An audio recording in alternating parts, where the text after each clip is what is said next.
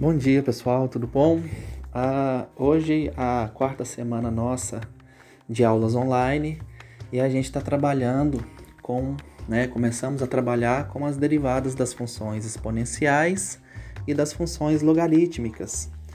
E a gente sabe, né, e também aprendeu um pouco no cálculo 1, que uma função exponencial é aquela aonde o, a variável está no, no expoente, né? O x está no expoente. E uma função logarítmica, o x está, no caso, no logaritmando do logaritmo, né? E não na base. A base é um número do logaritmo. E basicamente a gente vai estar tá trabalhando essa semana e a próxima com as derivadas das funções exponenciais e logarítmicas.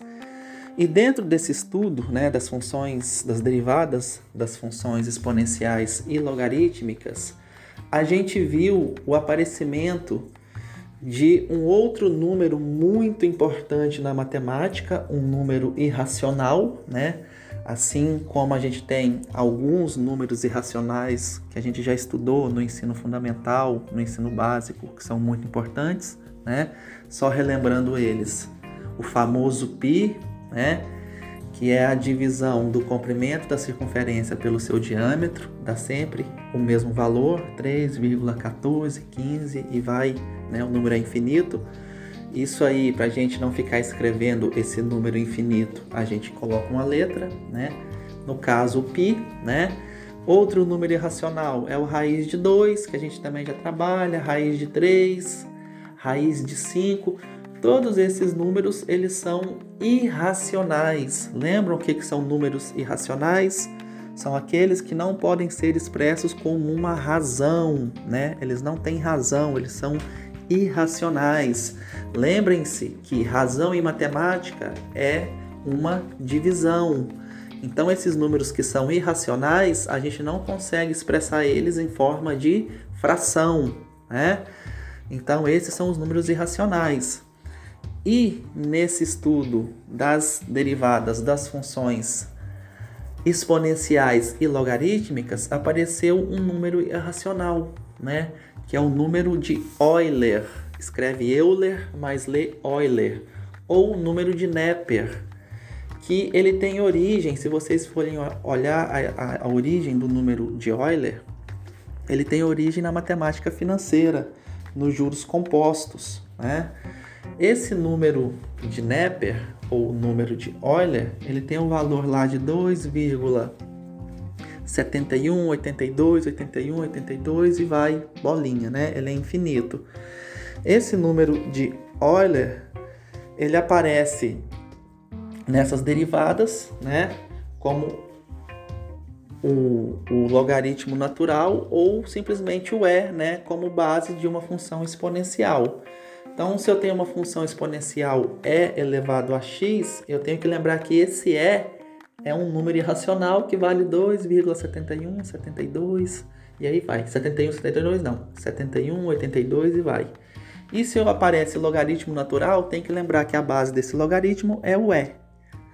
No vídeo que eu postei no, no fórum, ele fala bastante sobre de onde surge esse número e, né? Que ele é um limite de quando um n tende a infinito de 1 mais 1 sobre n, tudo isso elevado a n. Então, quando eu faço esse n tender ao infinito, isso não dá 1, isso dá 2,7182, que é o número de Euler. Né?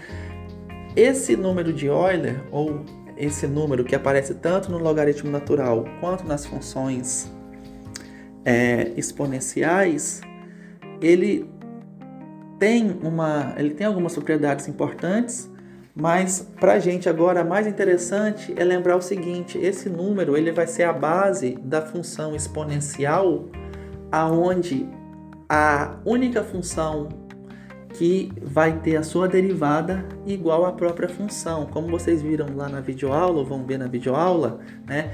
Quando eu derivo e elevado a x, isso é uma função exponencial, né? O x está no expoente, e elevado a x. A derivada dessa função é a própria função. Né? Então a derivada de e elevado a x é e elevado a x. Né? E isso é uma das propriedades, é a única função que tem essa propriedade de ter a sua derivada igual à sua própria função. Então vocês entenderem o surgimento do número e, de onde ele é definido, e toda a história por trás dele é extremamente importante para vocês entenderem as ideias das, da matemática por trás dessa função exponencial, né, ou das funções logarítmicas que com base é. Então assistam o vídeo que eu postei no fórum, comentem lá porque esse comentário vale uns pontinhos na prova V1, né? E estudem também bastante a videoaula dessa semana, que a gente vai trabalhar com as derivadas das funções exponenciais e logarítmicas, tá bem? Então é isso aí, gente. Bom dia para vocês. Tenham bons estudos. Até mais.